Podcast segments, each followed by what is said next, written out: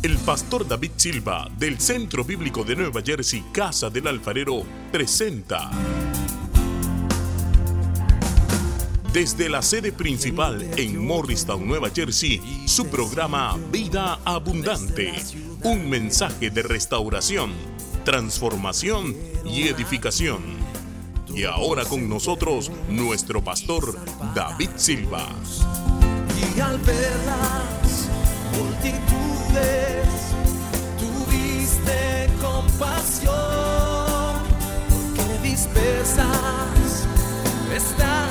Juan capítulo 17.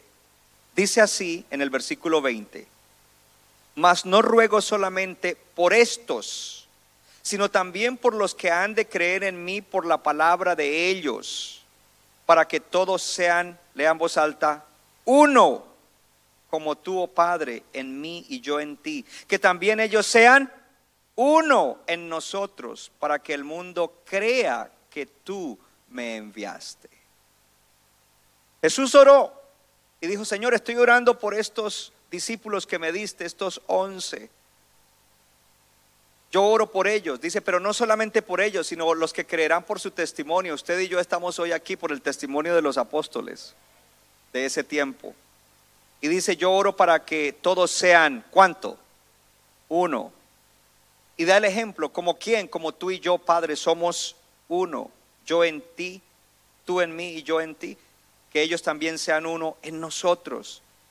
Y por último da una razón para que el mundo crea que tú me enviaste. La iglesia no crecerá a no ser que vea una iglesia unida. Hechos, capítulo 1. Vamos a leer, yo le voy a leer varios versículos. Hechos, capítulo 1. En el versículo 7, Jesús había resucitado. Habían pasado ya más de 40 días, 40 días, él estaba a punto de ascender al cielo y se le aparece a ellos. Ellos le comienzan a hacer preguntas acerca de eh, eventos del futuro, escatológicas. Y la respuesta de Jesús es, no les toca a ustedes saber los tiempos o las sazones que el Padre puso en su sola potestad. Es decir, está bien entender hasta donde es correcto y con sana doctrina la escatología, y, y luego viene una palabra en el versículo 8 y dice, pero, o sea, eso ustedes no tienen que tener una claridad total de eso, pero lo que sí es indispensable es que recibirán poder cuando haya venido sobre ustedes el Espíritu Santo y me serán testigos. Lea, en Jerusalén, en toda Judea, en Samaria y hasta lo último de la tierra. Y luego entonces en el versículo 14 dice que ellos volvieron a Jerusalén al monte que se llama Olivar, y estaban allí eh, los discípulos, y dice en el versículo 14, todos estos, lea, perseveraban unánimes, unidos, haciendo nada, en oración y ruego, con las hermanas y con María, la Madre de Jesús, y con sus hermanos capítulo 2. Cuando llegó el día de Pentecostés, estaban todos, lea, unánimes juntos. Y de repente vino del cielo un estruendo como de un viento recio que soplaba, el cual llenó toda la casa donde estaban sentados. Y se les aparecieron lenguas repartidas como de fuego, asentándose sobre cada uno de ellos, lean voz alta, y fueron todos llenos del Espíritu Santo y comenzaron a hablar en otras lenguas según el Espíritu les daba que hablasen. ¿Qué hablaban? Las maravillas de Dios Dios les dio sobrenaturalmente que hablaran en español, en árabe, en italiano, porque había en griego, siendo ellos galileos, que ni siquiera habían ido a tercer grado de escuela, porque Dios no necesita estudiado, Dios necesita gente entregada con fe a Él, y los que han estudiado siga estudiando, porque Dios tiene, Dios tiene algo con tu estudio para los jóvenes y los que estudian. Pero lo que le quiero decir es que el mucho estudio no es el que causa eso. El estudio es una añadidura que Dios te da para tu propósito y hay que hacerlo. Y por eso esto se admira. Y cuando los oyen así, comienza la gente a decir, estos están borrachos. Son las nueve de la mañana y están borrachos. Y Pedro dice, estos no están ebrios. Lo que sucedió es que se cumplió lo que dijo el profeta Joel, que en los postreros tiempos Dios derramaría de su espíritu sobre toda carne. Y los hijos y las hijas profetizarían, los jóvenes profetizaríamos y los ancianos verían visiones soñarían sueños. Y sobre mis siervos y siervas, y profetizarán. Y, una de las énfasis es el profetizar, que es hablar la palabra de Dios en diferentes maneras, dimensiones y propósitos. Mi tema en el día de hoy es la iglesia que el Espíritu Santo empodera. La iglesia que el Espíritu Santo empodera. Siéntese en la presencia del Señor. Le leí hasta el capítulo 2 en los primeros versículos. Y luego que Pedro termina de predicar ese mensaje que comencé a decirles, que él les dice, fue Joel el que dijo eso. En el, en el versículo 42 dice, y perseveraban en la doctrina de los apóstoles, en la comunión unos con otros, en el partimiento del pan y en las oraciones. Habían cosas que ellos hacían que muestran, día conmigo, unidad. Día conmigo, unidad. Y Dios comienza a empoderar esa iglesia, esa iglesia la comienza a hacer una iglesia fuerte. Si, si un mandatario, un, un, alcalde de una ciudad habla de esta iglesia, significa que esta iglesia está haciendo algo que agrada a Dios y Dios le está permitiendo que sea conocida. No para que nos conozcan a nosotros, sino para que conozcan quién es el Dios verdadero y conozcan al Señor Jesucristo no solo para, no para beneficio nuestro, sino para beneficio de otros, porque nosotros ya somos bendecidos en Cristo Jesús. Tú eres parte de esa iglesia, tú eres parte de algo importante y algo grande. Y en el versículo 43 eh, dice, y sobrevino temor a toda persona y muchas maravillas y señales eran hechas por los apóstoles. No era simplemente una iglesia que decía cosas y hacía cosas, era una iglesia que manifestaba el poder sobrenatural de Dios, porque para poder manifestar el poder sobrenatural de Dios hay que estar lleno del Espíritu Santo. Y en el versículo 44 dice, todos los que habían creído estaban juntos, diga fuerte, juntos, diga conmigo, unidad y dice que ellos se compartían todo y no había ningún necesitado entre, entre ellos. En el versículo 46 dice, y perseverando unánimes juntos. Perseverando unánimes cada día en el templo. ¿Perseverando qué? Diga fuerte, unánimes. Diga unidad.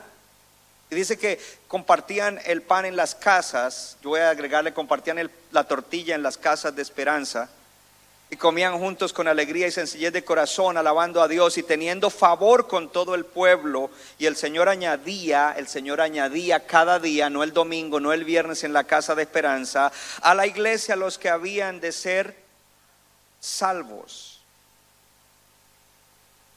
Pedro y Juan sanan a un cojo y se arma un revolú. Para los que no entienden eso, revolú es, se armó una revuelta. Los puertorriqueños sí entienden eso. Gloria a Dios. Se arma una cosa tremenda ahí. Y toman preso a Pedro y a Juan. Y ellos comienzan a decir, ¿por qué ustedes hablan en el nombre de Jesús? Dice, porque es necesario obedecer a Dios antes que a los hombres. Además, ustedes se dan cuenta que ese Jesucristo, el que ustedes mataron, Él ya resucitó. Y es por medio de Él que hemos levantado al cojo ese que llevaba 40 años allí inválido. Y, por lo cual se armó esto. Y ellos los amenazan para que ellos no hablen.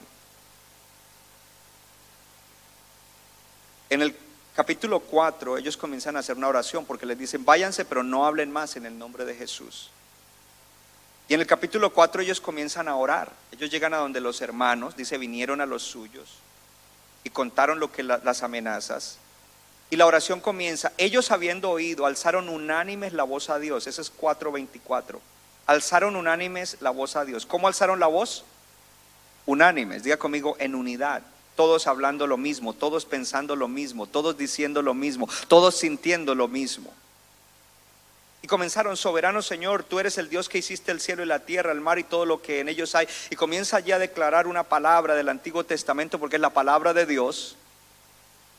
Y al final dice, ahora Señor, mira sus amenazas y concede a tus siervos en el versículo 29 que con todo valentía hablen tu palabra mientras extiendes tu mano para que se hagan sanidades, señales y prodigios mediante el nombre de tu santo Hijo Jesús. Cuando hubieron orado, el lugar en que estaban congregados tembló y todos fueron llenos del Espíritu Santo y hablaban con valentía la palabra de Dios. Y luego en el versículo 32 dice, y la multitud de los que habían creído eran de un corazón y un alma. ¿Eran qué? De un corazón. Todos tenían el mismo corazón y la misma alma. Míreme acá por un momento.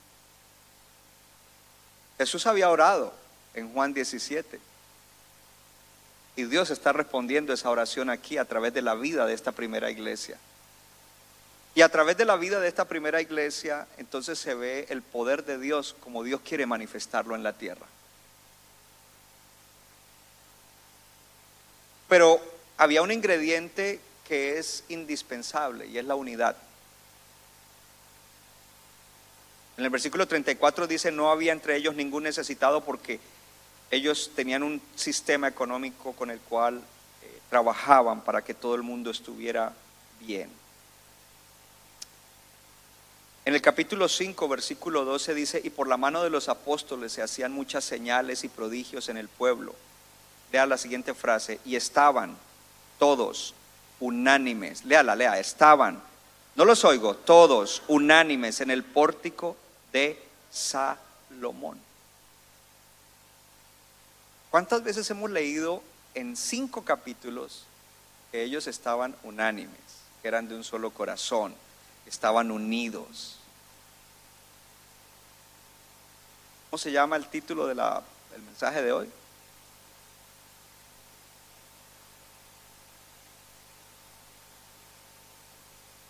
La iglesia que el Espíritu empodera. Dios no empodera, el Espíritu Santo no empodera una iglesia desunida, una iglesia dividida. Pastor, ¿cuál es el mensaje hoy? Mire, podemos orar, ayunar, que nos unjan con aceite de carro viejo porque el, el otro está caro, pararnos en la cabeza. Si nosotros no estamos unidos, no vamos a ver la manifestación gloriosa del poder de Dios en nosotros para beneficio nuestro y luego a través de nosotros para beneficio de otros. Y habrá pequeños brotes del poder de Dios, como hoy, pero no habrá la magnitud de lo que Dios quiere hacer, porque Dios quiere usarte a ti a donde tú vayas, de la misma manera que me usó a mí hoy para bendecir a muchos. Yo dije que Dios te quiere usar a ti también. Esa es una iglesia empoderada que podrá llegar a donde tiene que llegar y cumplir el propósito de Dios, la visión que Dios ha hablado. Hoy en día hay muchas iglesias en, las naciones de la tierra, muchas iglesias y muchas de ellas no tienen nada de poder. Nosotros tenemos un poquitico con el poquitico que tenemos, hay gente que nos está observando. Miren, no solamente el alcalde de Morristown, pero otra gente me habló. Cuando yo llegué al Green el día jueves, uno de los organizadores, a quien ni siquiera el alcalde conocía, decía, yo no lo conozco a él. Después les cuento una historia sobre eso. Eh, dijo, yo no lo conozco a él, debe ser que él es del otro partido. entonces, como yo soy del partido tal y él es del otro, pues no nos conocemos. Dijo, pero hizo un trabajo excelente. Pero cuando yo llegué, esa persona que organizó yo dije, voy a, eh, yo lo miré y yo había visto la foto de él en, la invitación, en, su email, abajo la, estaba la foto y dije, ese debe ser, me le voy a acercar. Cuando yo me le fui a acercar, él se vino y me saludó y me dijo, hola, eh, pastor, ¿cómo está? Entonces yo le dije, usted me conoce, porque yo nunca lo había visto a él. Me dijo, yo sé quién eres tú y yo sé lo que tú haces. Otro detalle es que me dijo, fulano de tal te va a presentar cuando sea el momento de la oración. El programa era larguísimo y las oraciones fueron casi al final y me entregó un programa. Cuando yo tomo el programa comienzo a leer y en la parte de atrás dice concejal, pastor David Silva, Centro Bíblico of NJ, Casa del Alfarero. Yo me admiré porque cuando ellos me contactaron por email, mi respuesta fue, me contactaron como concejal. Yo le dije, hi, mi nombre es pastor, eh, mi nombre es David Silva. Además de ser concejal, yo soy el pastor de Centro Bíblico Church. Yo no le puse Centro Bíblico of NJ Casa del Alfarero. Yo le dije Centro Bíblico Church, porque si los americanos no funcionan con e-, ese nombre, yo oro, Señor, dame una sola palabra, porque es como una poesía de largo. Ayúdame, Glenn, por favor. No, Glenn se extiende. Stephanie, resume eso. Y yo me admiré porque yo dije, este hombre ya nos investigó y sabe, sabe que somos Centro Bíblico of NJ y somos Casa del Alfarero. Que nos conozcan porque Cristo vive en nosotros y porque Cristo se manifiesta a través de nosotros para bendición de otros. La iglesia que el Espíritu empodera tiene que ser una iglesia unida. Jesús oró por la unidad. Más adelante, en las epístolas de, Pedro, de Pablo, perdón, hay una exhortación por guardar la unidad y por rechazar la división. Cuando el Señor bautizó, eh, cuando el Señor bautizó con el Espíritu Santo a los 120, allí los unió. Ellos quedaron unidos. Cuando tú y yo recibimos a Cristo y el Espíritu vino a vivir dentro de nosotros, Dios nos ha unido. Tú no te uniste a la iglesia, Dios te unió a la iglesia. El hermano que te trajo no te unió a la iglesia, fue el Espíritu Santo el que te unió a la iglesia. Diga conmigo, el Espíritu Santo me unió. Ahora mira lo que está al lado, dile, el Espíritu Santo nos unió. The Holy Spirit united us.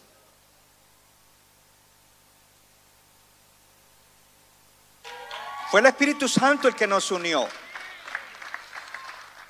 Ahora, en Efesios 4:3, el Señor dice, guarden la unidad. ¿Sabe lo que es guardar? Es cuidar. ¿Por qué dice que la guarden? El, Señor no, mire la palabra ya está escrita, guarden, guarden la unidad. No dice hagan unidad, únanse ustedes. Nosotros no nos podemos unir espiritualmente. Yo no tengo la capacidad de unirme espiritualmente con nadie si Dios no me une. Uh, un, dos CDs para llevar. Vamos en dos, porque eso está bueno. Él no dice únanse, hagan la unidad, porque yo no me unía a ustedes, yo no tenía la capacidad de unirme espiritualmente a ustedes, ni ustedes a nosotros, ni tú a, los demás nosotros. Fue el Espíritu Santo el que nos unió.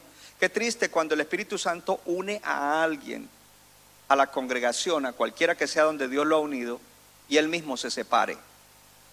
Va en contra de la voluntad de Dios y no está respetando que fue el Espíritu Santo el que nos unió. En Efesios 4:3 dice, solícitos procurando con diligencia. Esas son palabras mías. ¿Qué significa solícito? Procurar con diligencia qué? Guardar la unidad del espíritu en el vínculo de la paz. No dice crear la unidad, hacer unidad, unirse, guardar la unidad de quién? Del espíritu, porque fue el Espíritu Santo el que nos unió.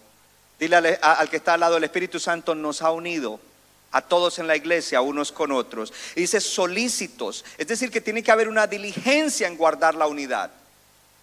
Entonces tengo unas frases, como el Espíritu nos ha unido, ¿tienes las frases? El Espíritu los ha unido con, eh, eh, bueno, esta es una, la PDT, traducción PDT. El Espíritu los ha unido con un vínculo de paz. ¿Quién nos unió? El Espíritu, entonces digamos, nos ha unido con un vínculo de paz, hagan todo lo posible por conservar esa unidad. Haz todo lo posible por conservar esa unidad.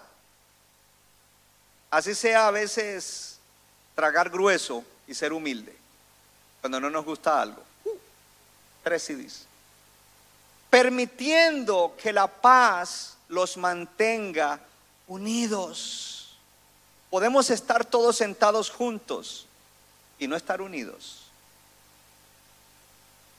Y allí Dios no derrama su espíritu como lo quiere derramar en la iglesia. Y no da el poder.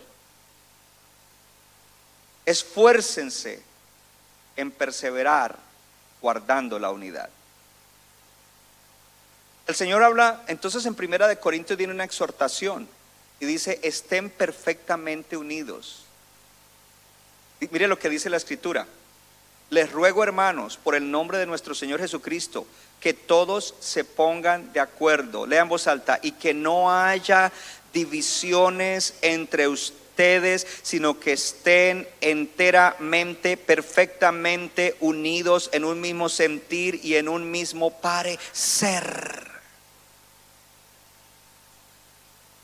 Pablo está exhortando a una iglesia que tiene muchos dones espirituales, pero que está llena de gente orgullosa y que, y que entonces están causando que haya división entre ellos, que haya desunión y división. Y les dice, les ruego hermanos, por el nombre de nuestro Señor Jesucristo. Mire eso tan tremendo. No le dijo, hey, aquí les doy un mandamiento apostólico, tengan unidad.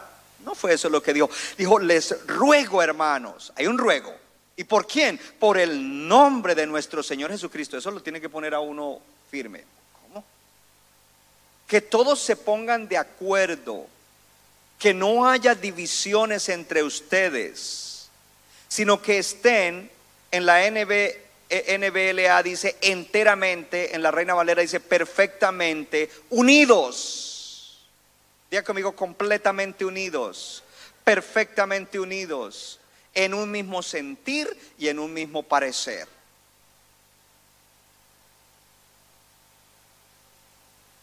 Una exhortación fuerte. ¿Qué cosas nos impiden a nosotros caminar en guardar la unidad? El orgullo, el yo, el ego, nuestras agendas personales, nuestras niñerías, nuestros issues no resueltos.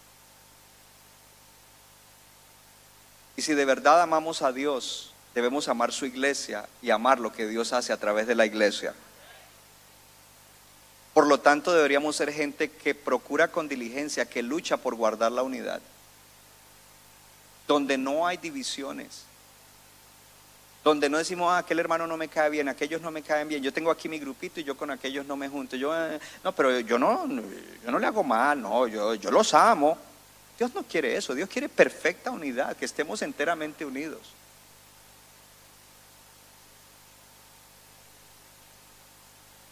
Nos leyeron un pasaje el día miércoles en la enseñanza que nos dieron, yo participé para recibir, que es la torre de Babel. Y, cuando esa gente se unen para construir una torre y decir que van a llegar al cielo y que van a, a, crear, yo lo voy a parafrasear o a interpretar, van a crear como una religión mundial, pero que no tiene nada que ver con Dios. Y dice, vamos a construir una torre que llegue al cielo y vamos a hacer esto, esto y lo otro. ¿Y qué es lo que dice Dios? Dios dice acerca de ellos, oh, necesitamos bajar y desbaratar eso, porque están tan unidos que nada les será imposible. Dios quiere que nosotros guardemos la unidad del Espíritu Santo, porque la unidad de nosotros no es una unidad como los de la Torre de Babel, es la unidad del Espíritu Santo. El Espíritu Santo fue el que nos unió a nosotros. Matrimonios, el que los unió a ustedes fue el Espíritu Santo. Y ponga atención a esto. Como la unidad es algo indispensable para que Dios se mueva de una manera extraordinaria en la iglesia, ¿qué cree que va a atacar el enemigo? La unidad. ¿Qué va a tratar de hacer? Primero de desunirnos y segundo, dividirnos. ¿Qué hará el, el enemigo contra un matrimonio? para dañar el matrimonio, desunirlos, dividirlos. Él va en contra de la unidad que el Espíritu Santo nos dio. Y a nosotros nos toca procurar con diligencia, guardar la unidad del Espíritu Santo. Y ese ruego es un ruego extraordinario. Ahora quiero mostrarle en Primera de Corintios capítulo 12, vayan su Biblia, Primera de Corintios capítulo 12 cómo Dios nos habla de quiénes somos o cuál es nuestro rol, el rol de cada uno de nosotros en la iglesia. Amén. Primero que todo, en, 1 de Corintios 12, el, el Señor comienza usando a Pablo y diciéndole, no quiero hermanos que ignoren que hay dones espirituales.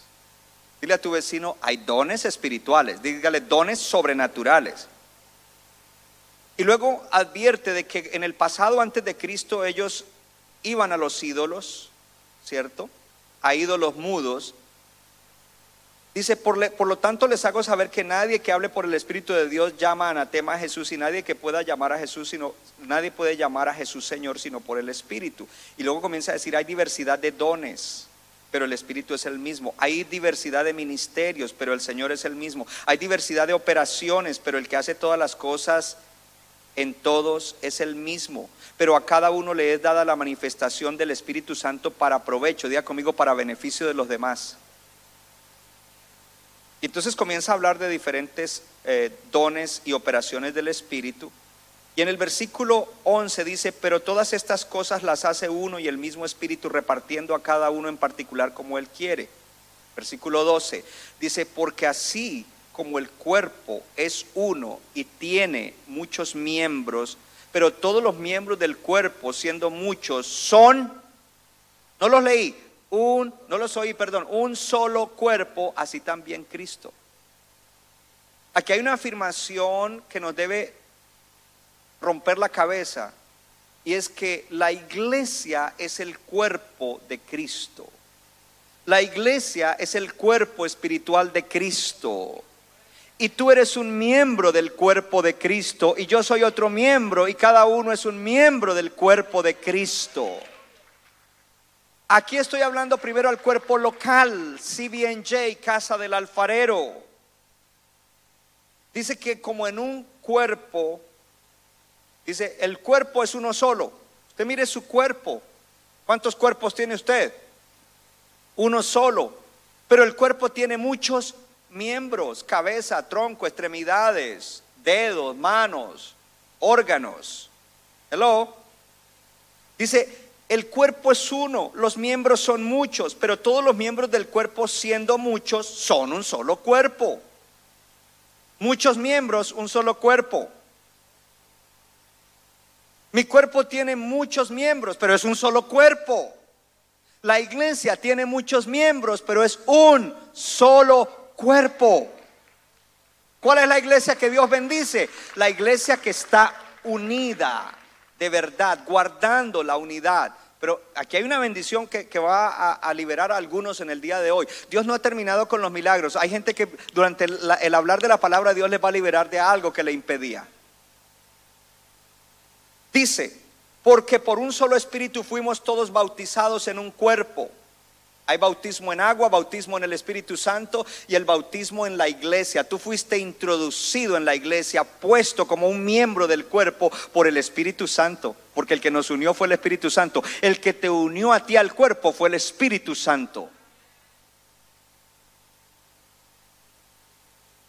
Porque por un solo fuimos bautizados en un cuerpo. Tú fuiste injertado, puesto como miembro en el cuerpo por el Espíritu Santo. Sean judíos o griegos, sean esclavos o libres, a todos se nos dio a beber de un mismo espíritu, el Espíritu Santo. Además, el cuerpo no es un solo miembro, sino muchos. Versículo 15. Si dijere el pie, porque no soy mano, no soy del cuerpo, por eso no será del cuerpo. Si mi pie me dice ahorita, yo no soy de tu cuerpo, no soy de este cuerpo, por eso no será del cuerpo. Puede decir lo que sea, es del cuerpo. Pero al decir que no es del cuerpo, se está rebelando contra el cuerpo.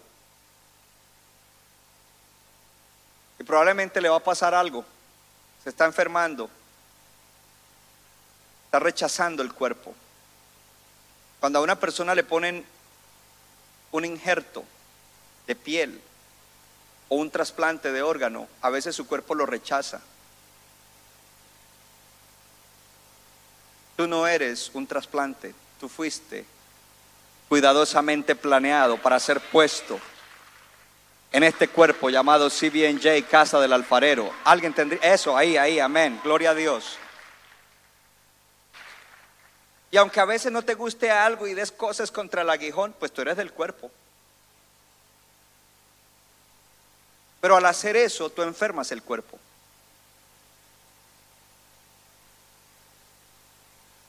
¿Yo qué voy a enfermar el cuerpo si yo soy un miembro que viene los domingos y me siento aquí atrás y el pastor ni me ve? Quizás yo no te veo físicamente, pero Dios sí te ve y Dios te está diciendo en esta mañana, tú no eres un accidente aquí, tú eres un miembro del cuerpo. Toca a alguien que no vino contigo y dile, tú eres miembro del cuerpo de Cristo, CBNJ. Versículo 17, si todo el cuerpo fuese ojo, ¿dónde estaría el oído? Y si todo fuese oído, ¿dónde estaría el olfato? Lo que está diciendo es cada miembro es único, diferente, especial. No todos podemos ser igual. Porque si todos fuéramos boca, pues entonces sería una deformidad, una boca. Hello, no un cuerpo. No somos una boca gigante, somos un cuerpo. No somos un oído gigante, somos un cuerpo. Mas ahora Dios ha colocado a los miembros, cada uno en el cuerpo como Él quiso. ¿Quién te colocó? Diga el Espíritu Santo. Y, y te colocó como Él quiso, conforme a su voluntad. Y la voluntad de Dios es buena, perfecta y agradable. A estas alturas de la vida yo he pasado por procesos y cosas en mi vida cristiana, cuando yo le hablo, le hablo con autoridad. Porque quizás cuando yo estaba en Freeport Bible Center, que en ese tiempo era centro bíblico de Freeport, me dieron algunos roles que yo no los quería, yo quería hacer otras cosas, no, pero es que yo quiero mejor hacer eso allá. Y mi pastor me llamaba y me decía, hay necesidad en esto, cúbreme ahí. Y a veces me costaba trabajo, pero después tenía que entender que si Dios me había puesto y me había dado ese rol, eso era lo que yo tenía que hacer y yo tenía que sentirme contento con eso.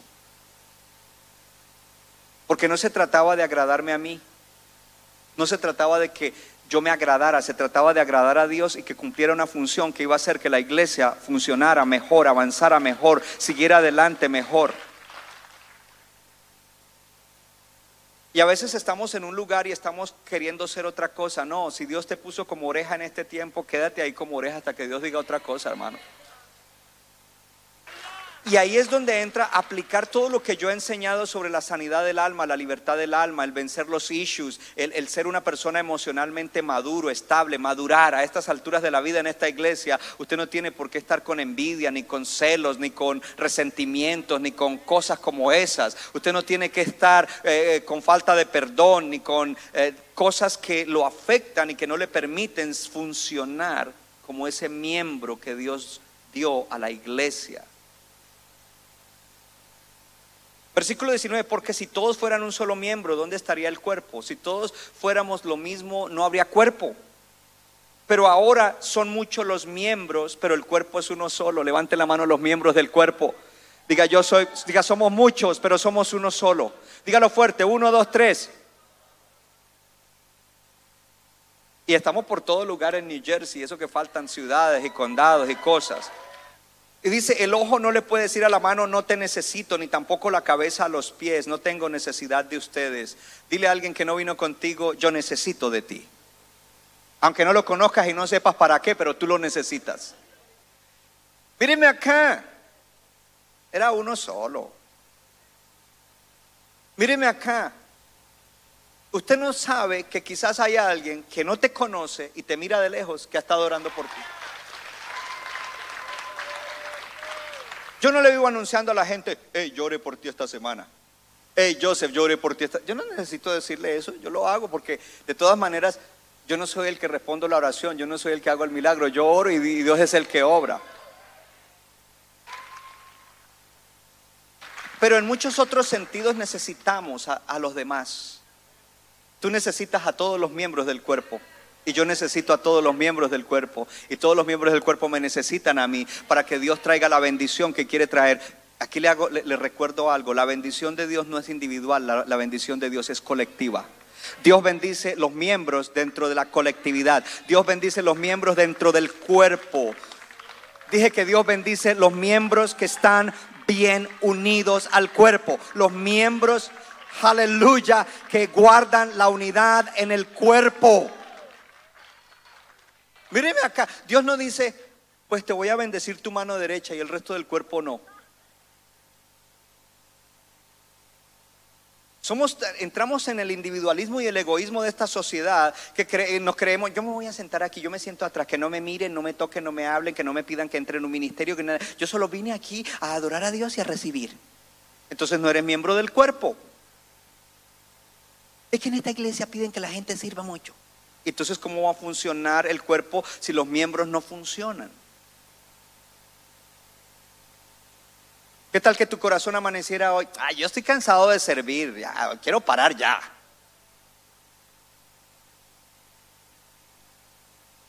Diga gracias a Dios que mi corazón está sometido y bien unido y funcionando bien. Y viene aquí una parte que trae liberación a muchos. Dice, antes bien, versículo 22, antes bien, estoy en 1 de Corintios 12, 22, los miembros del cuerpo que parecen más débiles son los más necesarios. Es que yo no me siento que pertenezco, es que aquí nadie me mira, es que yo casi no tengo amigos. Pues tú eres el más necesario entonces aquí, hermano. Y, y- y- y- si quieres amigos, dice Proverbios, vamos al tema de la sabiduría, cambiemos de tema la sabiduría. Sabiduría para vivir, el que quiere amigo, muéstrese como amigo.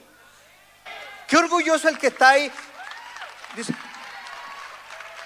Aquí llegué hoy a la iglesia. Yo no tengo amigos. Ojalá alguien se me acerque. Qué orgulloso. Más bien tú acércate a alguien. Hey, mira, yo, yo también vine a esta iglesia. Yo vivo en tal parte. ¿Cómo estás? Pastor, pero no es orgullo, es timidez. Pero si esos issues ya los confrontamos. Y tú no eres cualquier persona, tú eres un hijo de Dios, tú eres una hija de Dios, tú eres amado de Dios. Hello. Y tú eres un miembro del cuerpo de Cristo. Dije que eres un miembro, no de cualquier cuerpo, del cuerpo de Cristo, el Rey de Reyes, el Señor de Señores. No se sienta menos, porque aquí nadie es menos. Y no se sienta más, porque aquí nadie es más. Usted debe sentirse bien. Versículo 24. Estamos en el 23, ¿cierto? 23. Y aquellos del cuerpo que nos parecen menos dignos, a estos vestimos más dignamente. Y los que en nosotros son menos decorosos se tratan con más decoro. ¿Sabe lo que eso dice? Que quizás hay personas que tienen cierta necesidad y en vez de aislarlos tenemos que tratarlos con decoro. ¿Están aquí los de arriba, los de atrás?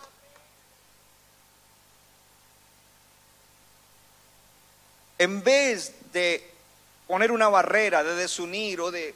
Hay que tratarlos con decoro. Por supuesto que es una calle de dos vías. Ah, bueno, entonces a mí que me trate con decoro. Pues tú también. Muéstrate. Pon tu disponibilidad y tu disposición. En algunas iglesias hoy en día dicen, te recibimos tal y como eres, pero lo que ellos quieren decir es, si tú estás viviendo en pecado, ven, congrégate y sigue viviendo así. Nosotros aquí te decimos, te recibimos tal y como eres y te vamos a ayudar a que entres en el programa de transformación que Dios tiene para ti, porque Él quiere transformarte de gloria en gloria, como a la imagen de Jesús, para que cada día tú seas mejor, gloria al Señor, para que cada día crezcas, para que cada mes crezcas, para que cada año crezcas, para que tu vida sea una vida excelente, una vida envidiable, una vida bienaventurada, para que cumplas el propósito de Dios. Y si Cristo no ha venido y tienes descendencia, tu descendencia sea bendecida y poderosa sobre la tierra.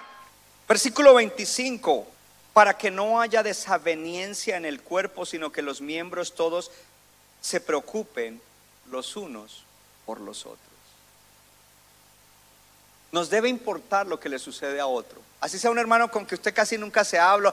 Me informaron que un hermano está en esta situación. Voy a orar por él. Lo mejor que puedo hacer es orar. Voy a orar.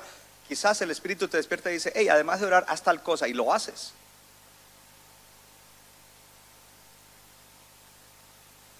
Nos debemos preocupar para edificarnos, para exhortarnos, para ayudarnos. Versículo 26, de manera que si un miembro padece, todos los miembros se duelen con él. Si tú te das un martillazo en tu dedo, oh, tu cuerpo te... Oh, y eso que te queda así como el corazón latiendo, te duele hasta el pelo. Todo tu cuerpo se resiente. Y cuando hay una unidad perfecta y alguien está pasando por dificultad en su matrimonio, en la crianza de sus hijos, en cualquier otra cosa, en la salud, en lo que sea, todos debemos sentir eso. No para quedarnos en sentir, sino para levantarnos unos a otros, para sanarnos unos a otros, para ayudarnos unos a otros. Eso es lo que Dios quiere. Y esa es la iglesia que el Espíritu empodera.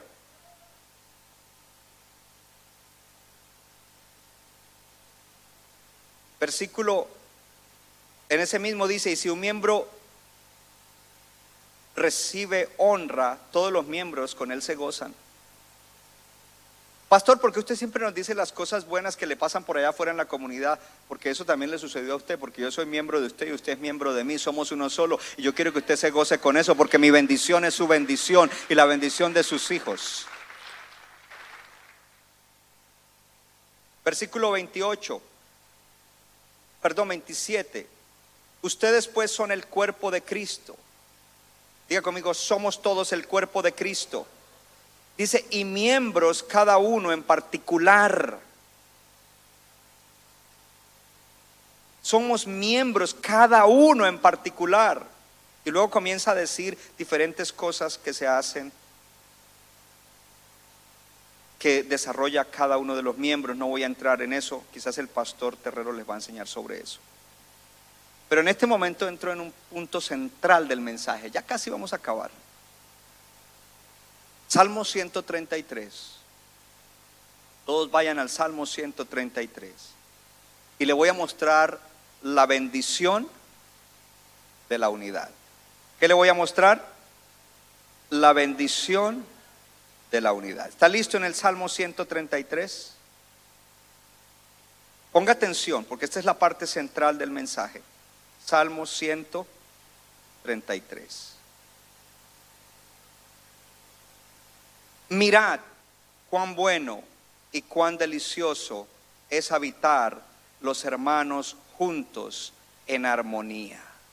Es como el buen óleo sobre la cabeza, el cual desciende sobre la barba la barba de Aarón, y baja hasta el borde de sus vestiduras, como el rocío del Hermón que desciende sobre los montes de Sión. Lean voz alta, porque allí envía Jehová bendición y vida eterna.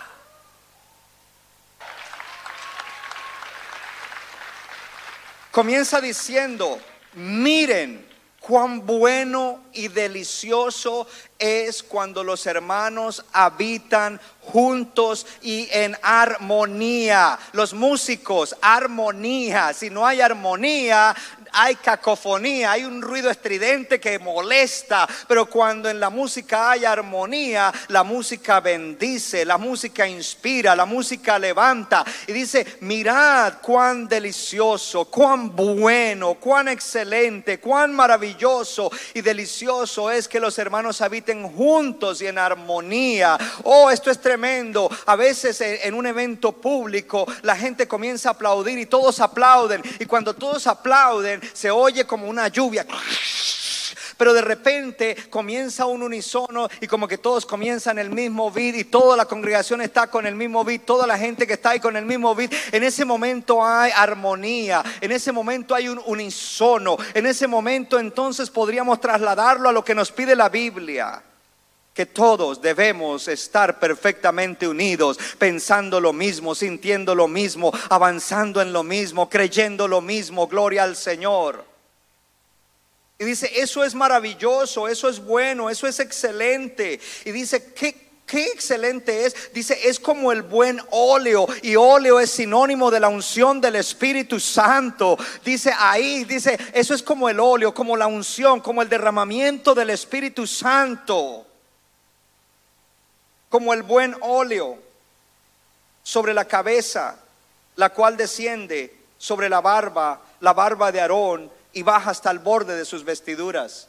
Pastor, ¿qué tiene que ver eso con nosotros? No estamos en tiempo de Aarón. No, pero lo que está diciendo allí es, la unidad es maravillosa y esa unidad es tan maravillosa que es como el derramamiento del Espíritu Santo, la unción que era derramada sobre el sacerdote y cuando el, aceite era echado al sacerdote le, comenzaba a descender desde su cabeza bajando por sus barbas y comenzaba a tocar todas las partes de su cuerpo donde estaba su, su, su vestidura hasta que tocaba todo, todo, todo lo permeaba, todo lo llenaba, todo y al final goteaba donde ese sacerdote estaba parado. Ese sacerdote era el sumo sacerdote Aarón, pero el sumo sacerdote del Nuevo Testamento se llama Jesucristo y la unción del Espíritu Santo viene de él, que es la cabeza de su cuerpo. Y tú eres el cuerpo, tú eres un miembro del cuerpo del sumo sacerdote Jesucristo. Tú eres un miembro del sumo sacerdote Jesucristo. Tú eres un miembro del sumo sacerdote Jesucristo y Jesucristo es la cabeza. Jesucristo es la cabeza. Y cuando hay unidad de verdad y ese cuerpo está unido y ese cuerpo no está peleando y ese cuerpo no está en discordia y ese cuerpo guarda la unidad. La unción del Espíritu Santo baja desde Cristo y comienza a tocar a cada miembro de ese cuerpo. Lo toca, lo bendice, lo empodera, lo ayuda. Gloria al Señor para que entonces esa iglesia, ese cuerpo, aleluya, gotee el, aceite en el lugar donde Dios la ha puesto. Llámese Dover, llámese Morristown, llámese Long Branch, llámese Kearney. Si la iglesia está unida, goteará la unción, la bendición de Dios, la bendición del Espíritu Santo, con salvación, con sanidad, con liberación, con hechos gloriosos, portentosos y sobrenaturales. En el nombre de Jesús yo lo creo, lo creo, lo creo. Aleluya. Y dice, es como el rocío del Hermón que desciende sobre los montes de Sión. Aleluya. El rocío del Hermón es famoso. Oh, ese rocío que caía allí, pero el salmista lo traslada a Sión, que era donde estaba la casa del Señor. Dice, así como eso, ahora lo trasladamos aquí, ese rocío que lo toca todo, lo empapa todo, lo nutre todo, gloria a Dios. Así es cuando el cuerpo está unido y la unción comienza a fluir porque es bueno y delicioso estar en la unidad perfecta que el Señor nos está pidiendo. Oh, gloria a Dios, mírame acá, tú no puedes ni siquiera guardar la unidad, pero si tú la quieres, Dios te da la gracia. Tú no puedes guardar la unidad, pero si tú la quieres, Dios te dará la gracia para ser humilde. Dios te dará la gracia para eh, preocuparte por los demás. Dios te dará la gracia para soportar a aquellos que no te caen bien. Dios te dará la gracia para que los ames de verdad. Dios te dará la gracia para que aquellos con los que no te llevas, aleluya, tú puedas romper y tener una relación saludable, como la relación que cada miembro del cuerpo tiene en el cuerpo, para que el cuerpo esté saludable.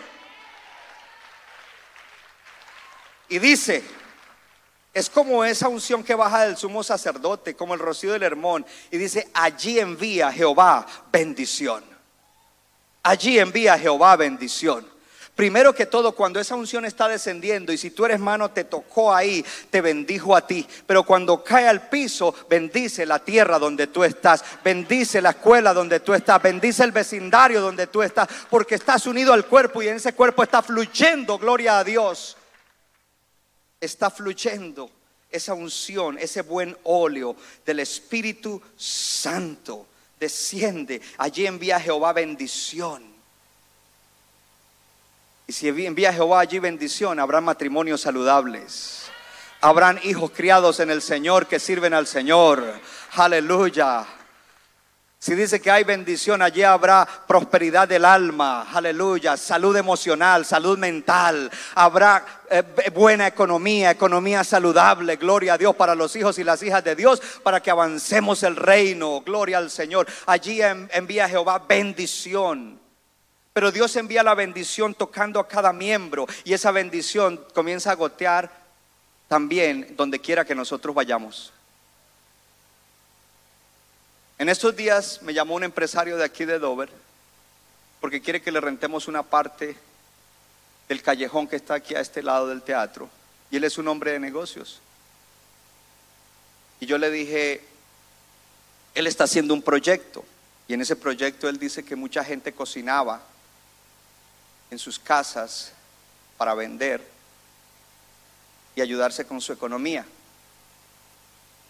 Pero que ahora el town descubre dónde, eh, quiere descubrir dónde se hace eso, porque no es legal cocinar para vender en una casa donde no está licenciado con el Departamento de Salud y todo, además de la seguridad. Y dice que él cogió e, ese, ese edificio y que en ese edificio él va a hacer cocinas para que gente que antes cocinaba en la casa puedan rentar ahí una cocina y cocinar desde ahí y avanzar su negocio. Y yo le dije algo, yo le dije, yo le dije maravilloso, porque eso bendice la comunidad. ¿Por qué le hablo de esto? Porque nosotros debemos procurar el bien de la gente que esté alrededor. Diga, a través de ese bien se van a convertir, a través de ese bien se van a sanar, a través de ese bien van a llegar a Cristo y se van a salvar. Y dice, allí envía Jehová bendición, día conmigo, y vida eterna. ¿Sabe lo que habrá? Salvación. Salvación. Gente se salvará, gente se salvará. Gloria a Dios. Centro Bíblico de New Jersey, Casa del Alfarero, presentó su programa Vida Abundante si usted desea obtener más información y lo último que acontece en nuestro ministerio, visítenos en el internet www.centrobibliconj.org. Y ahora también puede estar más cerca del pastor David Silva a través de su Facebook donde encontrará palabra de Dios por la mañana, tarde y noche. Búsquelo en Facebook como Pastor David Silva. No se equivoca le da forma al barro para su deleite. Somos vasos de su agrado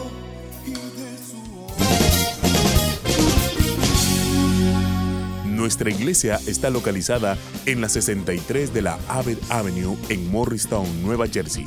Miércoles 7 y 30 de la noche, domingo 8 y 30 y 11 de la mañana. Para más información, llámenos al 973-292-0170. 973-292-0170.